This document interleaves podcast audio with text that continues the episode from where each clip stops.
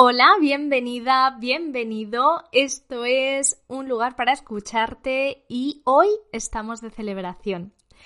Son ya dos años llevando a cabo este proyecto. Mi nombre es Silvia Pueo, soy psicóloga y me puedes encontrar en redes por arroba psicóloga y humana.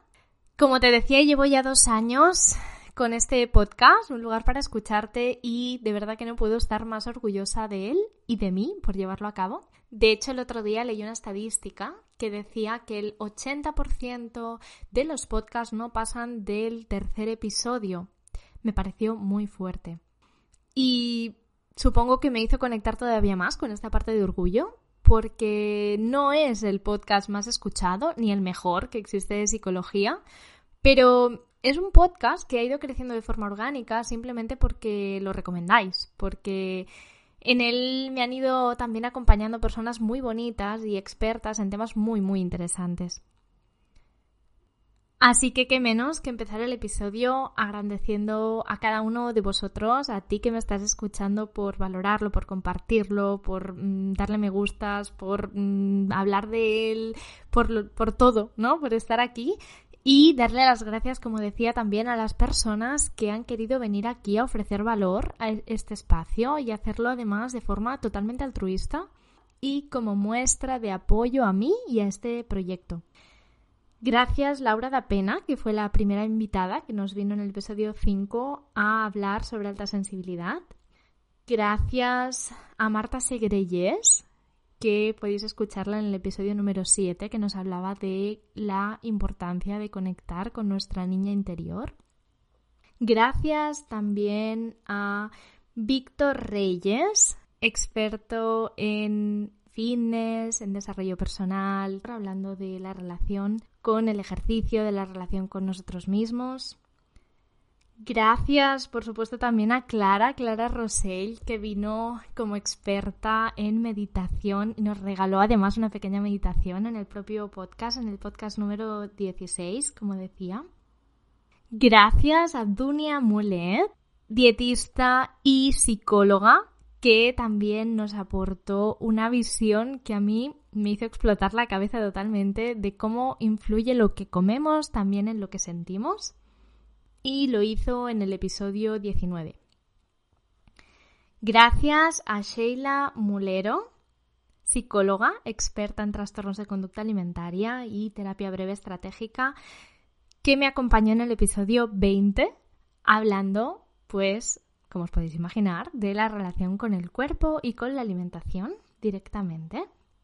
Y por último, gracias a Desida Cruz, astróloga, que estuvo en el episodio 21, dándonos esa mirada de la astrología desde el escepticismo, que seguro que también nos puede resultar muy interesante desde su visión y la mía.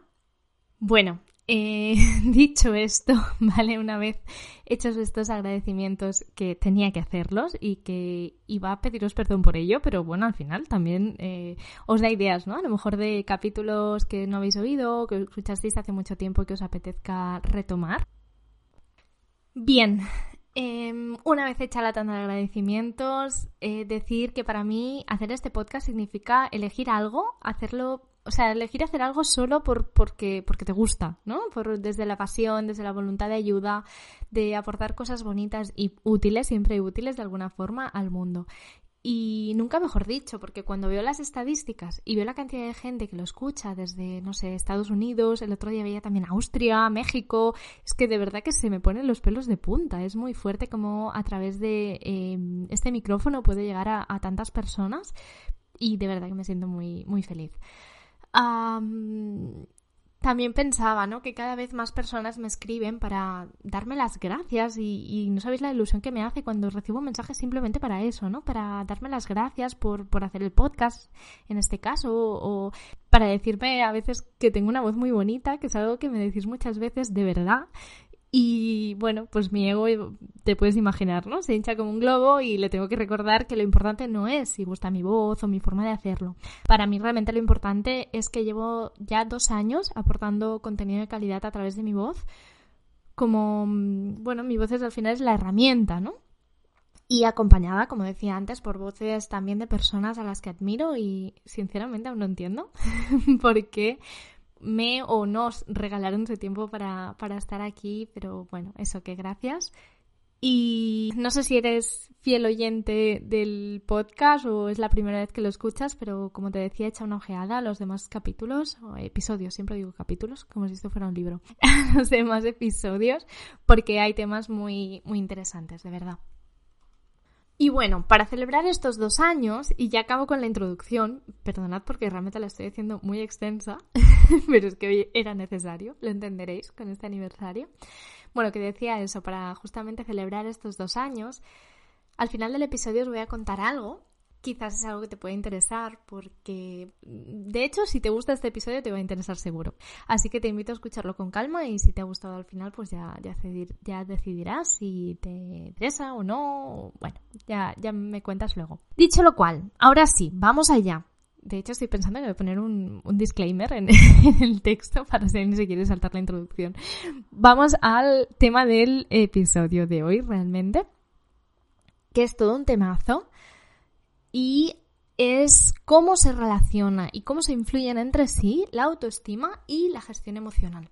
Te adelanto ya que para mí las dos son la, base del bienestar, ¿no? Y por eso son mis dos grandes temas de especialización y de divulgación en redes.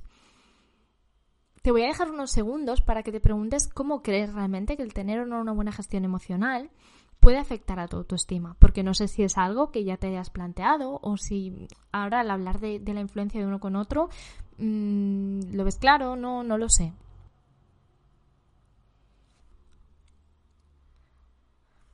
Te voy a dejar unos segundos para que te preguntes cómo crees tú que el tener o no una buena eh, gestión emocional puede afectar a tu autoestima. Y también a la inversa, ¿crees que tu nivel de autoestima influye realmente en tu estado emocional? Puedes, si quieres, pausar un rato el episodio para pensarlo, si así lo necesitas. Y yo voy a continuar, ¿vale? Y voy a empezar hablando de cómo las emociones influyen en la autoestima. Y voy a empezar con un ejemplo. Si tú un día te, levantas que estás más tristón, ¿vale? Si emocionalmente no estás bien, estarás de acuerdo conmigo que es como abrirle la puerta a todas tus inseguridades. Sobre todo si es tu ansiedad o tu miedo los que están más desregulados ese día. Pero ¿por qué o cómo influyen esas emociones? Para poderlo explicar mejor, me voy a ir a explicar dentro de cada emoción concreta la relación que tienen en la autoestima una a una. Si llevas tiempo por aquí o siguiéndome por Instagram, arroba psicóloga y humana, seguramente ya sabes que la teoría más aceptada sobre emociones nos dice que existen seis emociones primarias. Sorpresa, asco, tristeza, rabia, miedo y alegría. No voy a entrar en la sorpresa y en el asco porque aunque desde el punto de vista de supervivencia de especies son súper importantes, no suelen ser emociones que nos cuesten de regular, que se tengan que trabajar en psicoterapia. O al menos no demasiado. Pero sí que las que suelen ser más peliagudas son, como ya imaginarás, el miedo, la tristeza y la rabia. Por supuesto, también todas las emociones secundarias que de ellas se pueden derivar, como la culpa, la ansiedad, irritabilidad, envidia, sí, pero para simplificar me voy a quedar solo con las primarias, las que luego mezcladas, por decirlo así, acaban configurando el resto. Y vamos a empezar con la rabia, porque es una emoción de verdad súper, súper importante de tener bien trabajada a nivel de autoestima. Te cuento por qué.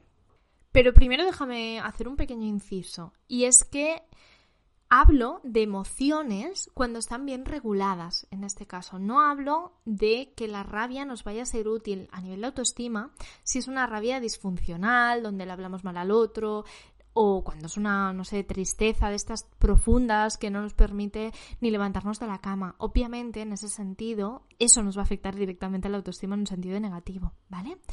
Pero uh, sí quiero hablar, en este caso más centrándome en la rabia, que cuando la rabia sí está bien regulada, cuando tenemos una buena relación con ella, cuando sabemos identificarla, gestionarla y usarla en nuestro favor, la rabia es una emoción que nos puede ayudar mucho a nivel de autoestima. Porque, por ejemplo, cuando sentimos rabia porque algo nos enfada o nos ha molestado algo, normalmente lo que, a lo que nos empuja esa rabia es actuar de una forma que nos permita solventar eso y por tanto nos haga sentir mejor con ello. ¿Sí? Es, una forma de, em, de protegernos la rabia, obviamente. Y es una forma de poder expresar o de permitirnos expresar qué queremos, qué necesitamos, qué es lo que nos molesta. Estoy pensando que si no te has familiarizado con mucho con, emociones y no me has escuchado antes hablar de esto, a lo mejor te vendría bien en el apartado de mi web, psicologahumana.com, en el apartado de recursos, tengo un ebook completamente gratuito sobre emociones y bastante largo, si no recuerdo mal, tiene casi 30 páginas, en el que hablo de ello, ¿no? Hablo de esa función también de las emociones, para que entiendas bien eh, que si tenemos emociones es porque sirven para cosas, no, no, si no hubieran desaparecido ¿no? a nivel evolutivo. Entonces, si te está sonando un poco a chino lo que estoy contando, si no estás entendiendo muy bien esto de que la rabia nos ayuda, mírate, el, descargate el ebook y te lo miras antes de seguir escuchándome, ¿vale? Bueno, eh, sigo, sigo para, para si has decidido quedarte aquí o si ya has descargado el ebook y ya te lo has mirado un poquito. Lo que decía, la rabia es lo que nos permite expresarnos, lo que nos permite expresar nuestras necesidades cuando algo nos molesta y nos permite poner límites, nos permite incluso elegir lo que queremos y lo que no, ¿no? Si pues decir que no. Si yo, por ejemplo, estoy enfadada porque hay alguien que detecto que está aprovechándose de mí de alguna forma, si yo conecto con esta rabia, me permitiré probablemente luego de una forma más fácil decir, oye, no, no puede ser, ¿no? O sea, esto me está enfadando, entonces tengo que decirle que no, voy a decirle que no, que no le hago más un favor o que no hago lo que sea, porque no es justo, ¿no? Entonces la rabia es lo que nos empuja a protegernos en ese sentido. Y por tanto, a través de la rabia es cuando nos eh, llegamos a sentir valiosas, merecedoras, a cuidarnos mejor de alguna forma y a cuidar así de nuestra autoestima si yo hago algo por defenderme, si yo hago algo por expresar mis necesidades, si yo consigo cosas gracias a mi rabia, me voy a sentir mejor conmigo misma, voy a sentir que estoy cultivando mi autoestima a través de ella. Así que ya ves, si quieres tener una buena autoestima, es de verdad totalmente indispensable que aprendas a gestionar tu rabia y aprendas a expresarla de una forma funcional y asertiva. Nos vamos a la tristeza. ¿Qué relación o de qué forma crees que la tristeza nos puede ayudar a cultivar nuestra autoestima? Esta es un poco más complicada a lo mejor de ver. A lo mejor lo sabes de sobras, a lo mejor sí que has leído ya mucho sobre emociones, sabes mucho del tema, pero si no, a lo mejor te cuesta un poco. Porque la tristeza, mm, más bien al contrario, ¿no? En general la tenemos más asociada a, eso, a me siento triste, me veo mal, ¿no? Es como que ya, pero mm, hay una parte en que sí nos ayuda mucho la tristeza. Y es que la tristeza justamente nos hace eso, ver lo malo. ¿no? Entonces también vemos probablemente más fácil lo malo nuestro cuando tenemos un día más de bajoncillo, ¿no? de, de desánimo, de tristeza. Pero también nos ayuda a dar cuenta de lo que valoramos de verdad, de decir, uy, mm, no, esto me preocupa. Entonces, el momento en que nos sentimos tristes es tremendamente útil porque nos invita a esa introspección y nos invita a darnos cuenta de, lo que necesitamos y nos señala directamente aquello que necesitamos para sentirnos plenas o plenos. La tristeza es un poco como esa luz así como tenue, gris, fea, ¿no? Como esos días que están así nublados, pero que justamente gracias a que esa luz no nos permite como mirar hacia adentro, iluminar el camino y acabar llegando a lo que necesitamos de verdad y nos lleva pues ese autocuidado. A veces también la tristeza es eso, nos lleva a parar para poder cuidarnos, para poder mirar primero y decir, uy, es que estoy cansada o uy, es que a lo mejor debería estar haciendo esto otro o es que me da pena mm, no haber podido hacer esto, bueno, pues de qué otra forma puedo hacerlo o cómo lo puedo hacer otro día mejor un poquito también como la culpa, ¿no? Lo que pasa que no me quiero meter ahora también en culpa, en envidia, en otras emociones más secundarias porque si no, no terminaría. Eh, la tristeza, aunque sí, obviamente, como te decía con la rabia, si estamos en un punto de tristeza muy profundo, no va a ser útil, pero si es el puntito y justo de tristeza, sí que nos va a ayudar mucho también a nivel de autoestima para, para darnos cuenta. Bien, me voy al miedo. El miedo lo que nos hace es ser más conscientes de nuestras limitaciones. Y me dirás, ya, Silvia, pero eso es malo, ¿no? Si estamos diciendo de la autoestima, pues claro, si encima eh, veo que tengo miedo, que pues aún me siento peor, ¿no? Si me doy cuenta de las limitaciones que tengo. Y es como, mm, sí, pero fíjate que gracias a darnos cuenta de nuestra vulnerabilidad, de nuestras limitaciones, es cuando, cuando nos invitamos a, vencerlas, ¿no? O sea, cuando yo soy consciente de que tengo miedo de algo, o bien pido ayuda, o bien busco eh, internamente, ¿no? Dentro de mí, la forma de vencer eso, porque es algo que, que, que, es muy molesto el miedo, ¿no? El miedo es muy desagradable.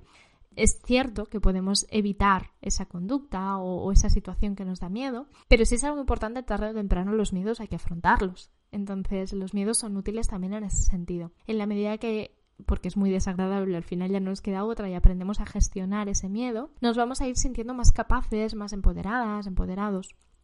Por tanto, también con más autoestima, ¿no? Vamos de nuevo a esta autoestima, como al detectar los miedos, reconocerlos y afrontarlos, llegamos a tener una buena autoestima. Repito un poco lo mismo que he dicho con la rabia. Si no tienes una buena relación con tu miedo, si, si no eres capaz de mirarlo de frente, si no eres capaz de gestionar tus miedos, es que cada vez tendrás menos autoestima, así te lo digo, porque cada vez estos van a ir creciendo, además los miedos muchas veces se retroalimentan unos a otros y van formando creencias disfuncionales, ¿no? Creencias del estilo no puedo, soy insuficiente, no soy bueno, etcétera, etcétera. Así que es súper, súper importante también poder cultivar una buena relación con el miedo para sentir una buena autoestima.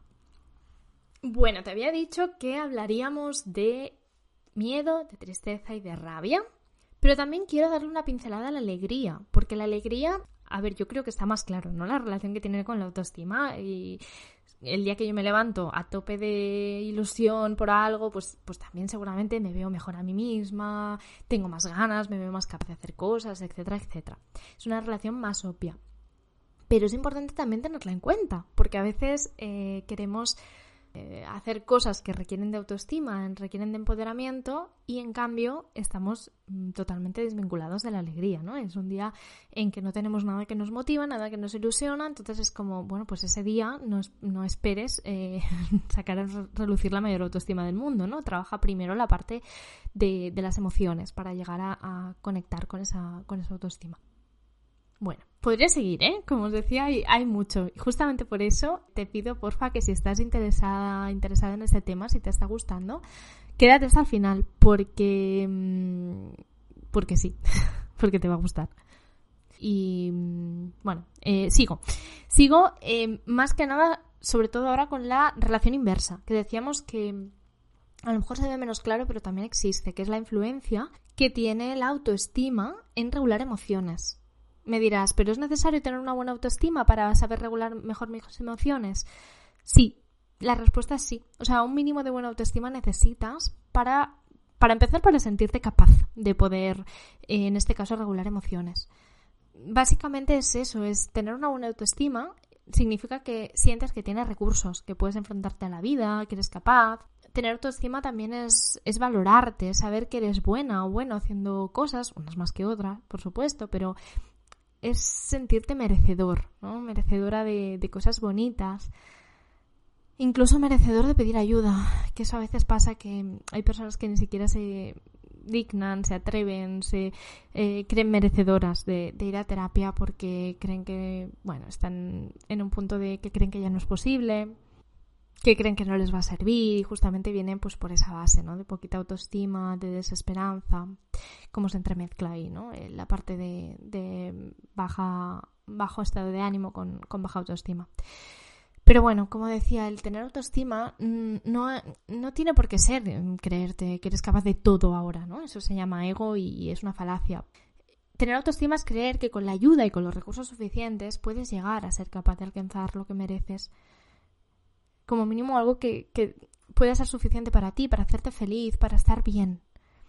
Y eso, ¿vale? Esa base de autoestima es la que nos da la esperanza, lo que nos da una actitud con la que realmente será muy difícil luego venirnos abajo. Pueden haber situaciones difíciles que si tú tienes una autoestima bien cultivada, será mucho más fácil que no te vengas abajo. Será más fácil que te veas capaz de enfrentarlo. Será más fácil que busques recursos de gestión emocional si es que no los tienes ya. ¿Vale? Por tanto, la base de autoestima mínima también es súper, súper necesaria para eso, para poder gestionar tus emociones. Porque si no, es un círculo vicioso, se retroalimenta. Se retroalimenta el malestar emocional con la baja autoestima y la baja autoestima con el malestar emocional. Y para eso es que es muy importante lo que te decía, igual me repito un poco, pero el sentir que eres buena, que eres bueno, que eres, que eres merecedora, valiosa, que te mereces tener oportunidades, que te mereces poder sentirte bien, que claro que es posible sentirte bien, o sea, ¿por qué no iba a ser posible para ti? ¿Qué tienes tú de diferente de, de mí o de cualquier otra persona? Ojo, que yo no es que siempre esté feliz, ni mucho menos. De hecho, he tenido y, y tengo de vez en cuando momentos y temporadas no muy buenas, como todo el mundo. Pero creo que es importante, si sientes ese punto de desesperanza, sea por baja autoestima, sea porque no tienes recursos a nivel emocional, o sea por una mezcla de ambas, que es lo más probable, me gustaría que, que como mínimo te permitieras eso, escucharme y escuchar este episodio con la mente abierta, creyendo eso, que, que jolín, de verdad, o sea, eres tan merecedora como cualquier otra persona de este mundo, de poder alcanzar una buena gestión emocional, de poder alcanzar y cultivar una autoestima mm, suficiente para estar bien y, unos recursos emocionales suficientes para poder mostrar una buena autoestima, para, poder conectar con ella, para creértelo. ¿No? Y pensaba, pues eso, cuando digo que eres buena, que eres merecedora, que eres valiosa o valioso, pensaba si mientras me escuchas, si te lo estás creyendo y qué importante sería que pudieras hacerlo, que pudieras creértelo, aunque solo fuera una parte de ti, que pudieras creerte lo merecedora que eres de estar bien, que pudieras conectar con, con esas emociones, que pudieras, no sé, es que de verdad que te estoy como imaginando ahora medio, pues medio sonriendo, emocionada quizá, yo, bueno, creo que se me nota, ¿no? Que me estoy emocionando bastante al, al comentar este tema porque es algo muy importante y con la profesión que tengo es que de verdad a veces me da mucha pena porque veo a personas que están mal, incluso a mi alrededor. Y yo sé que si la persona no se siente capaz y merecedora no va a dar el paso de pedir ayuda. Y la verdad es que es algo que me da muchísima pena. Me da muchísima pena por eso, porque una persona para ser ayudada necesita aceptar esa ayuda en primer lugar. Y a veces no es fácil. Pero bueno, me estoy desviando. Básicamente lo que quería decirte es eso. Trabajar autoestima, trabajar emociones puede ser algo complicado, pero a la vez tiene algo muy bonito, que es el efecto dominó, por esta influencia que todo el rato estoy comentando, de que la gestión emocional influye en la autoestima, la autoestima en la gestión emocional. Y es que si tocas cualquier tecla de estas dos áreas, hay ese efecto dominó en que, en que se va autorregulando esa rueda, ese círculo para bien. Y eso es lo que me gusta a mí, ¿no? Pensar que, os ofrezco y pensar que puedo ofrecer al mundo a través de este podcast, a través del blog, a través de Instagram. Y, y ahora va la sorpresa final que te comentaba de este, de este final de episodio. Y es que voy a terminar no recomendando otro podcast, sino que voy a terminar hoy recomendando un taller online. Un taller que voy a ofrecer yo misma Sí, em, así soy. Patrocino mi propio taller a través del podcast. Eh, no, en serio, quiero, quiero explicarte eso, que voy a ofrecer mi primer taller, al menos en este, a través de este proyecto, a través de Psicóloga y Humana, porque es cierto que talleres he hecho ya bastantes a lo largo de mi vida, prácticamente desde que acabé la universidad. Eh, me gusta mucho el, el, ofrecer espacios así y me hacía, bueno, mucha ilusión poder ofreceros un taller justamente sobre eso, sobre emociones, sobre autoestima. Cuando pensé en el, en el tema de este podcast que estoy ahora grabando, pensé, Buah, es que, es que hay tantas cosas, hay tantas cosas y al final pues eso. Eh, decidí, decidí hacerlo en formato taller.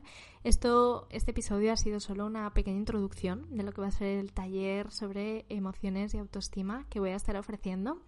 Apunta la fecha. El primer domingo de primavera, el domingo 26 de marzo del 2023. Queda nada, poco más de un mes. Resérvate ya la fecha El título como tal no lo tengo, ya te lo digo, me hubiera gustado dártelo ya hoy, pero yo soy siempre, siempre, siempre con el ebook me pasó, con, bueno, con todo. Siempre que hago cualquier proyecto, lo que es el título se lo pongo al final.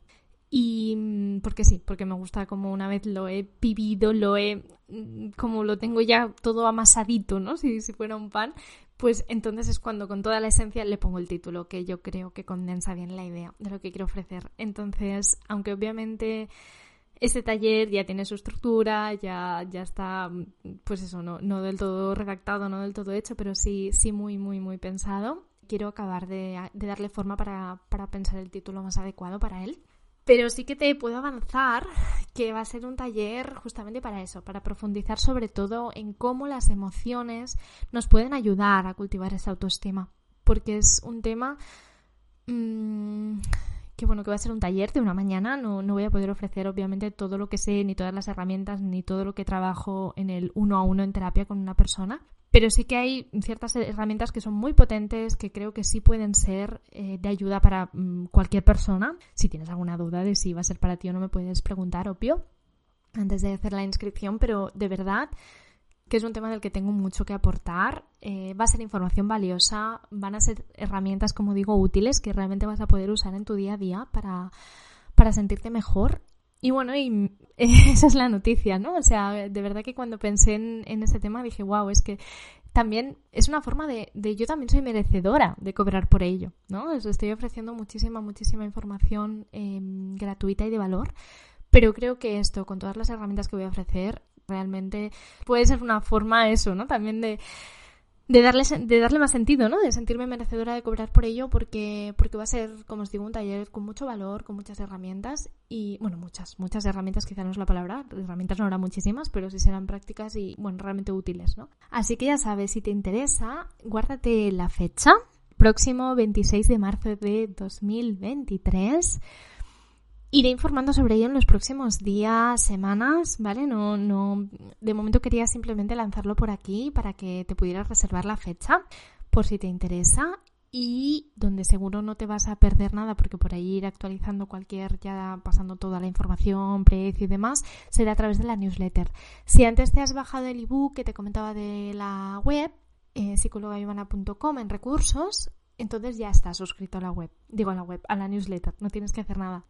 Eh, ¿Qué más? Ay, estoy nerviosa, ¿eh? No sé si me lo notas en la voz, pero sí que estoy como muy... Bueno, no sé si la palabra es nerviosa o más bien emocionada, ¿no? Con, con este lanzamiento. Poco más. Eh, que te reserves la fecha, porque lo que te decía, si te ha interesado el tema, mm, con el precio que va a tener y el contenido que voy a ofrecer, estoy segura de que, de que te merecerá la pena. Ay, bueno, un suspiro final incluido damos por finalizado este episodio. Espero que te haya gustado, te haya aportado valor. Gracias ya por, por elegir escucharme, por, por, dejarme ofrecerte este espacito de. Eh, este espacito, este ratito o espacio de introspección. Y si la plataforma desde la que me escuchas permite dejarme mensajes, me encantará que me digas desde dónde me escuchas, qué estás haciendo o qué te ha parecido ¿no? la idea del, del taller. Nada más, que muchísimas gracias y que mm, a por mínimo, mínimo, dos años más de podcast. ¿Qué te parece? Nos escuchamos.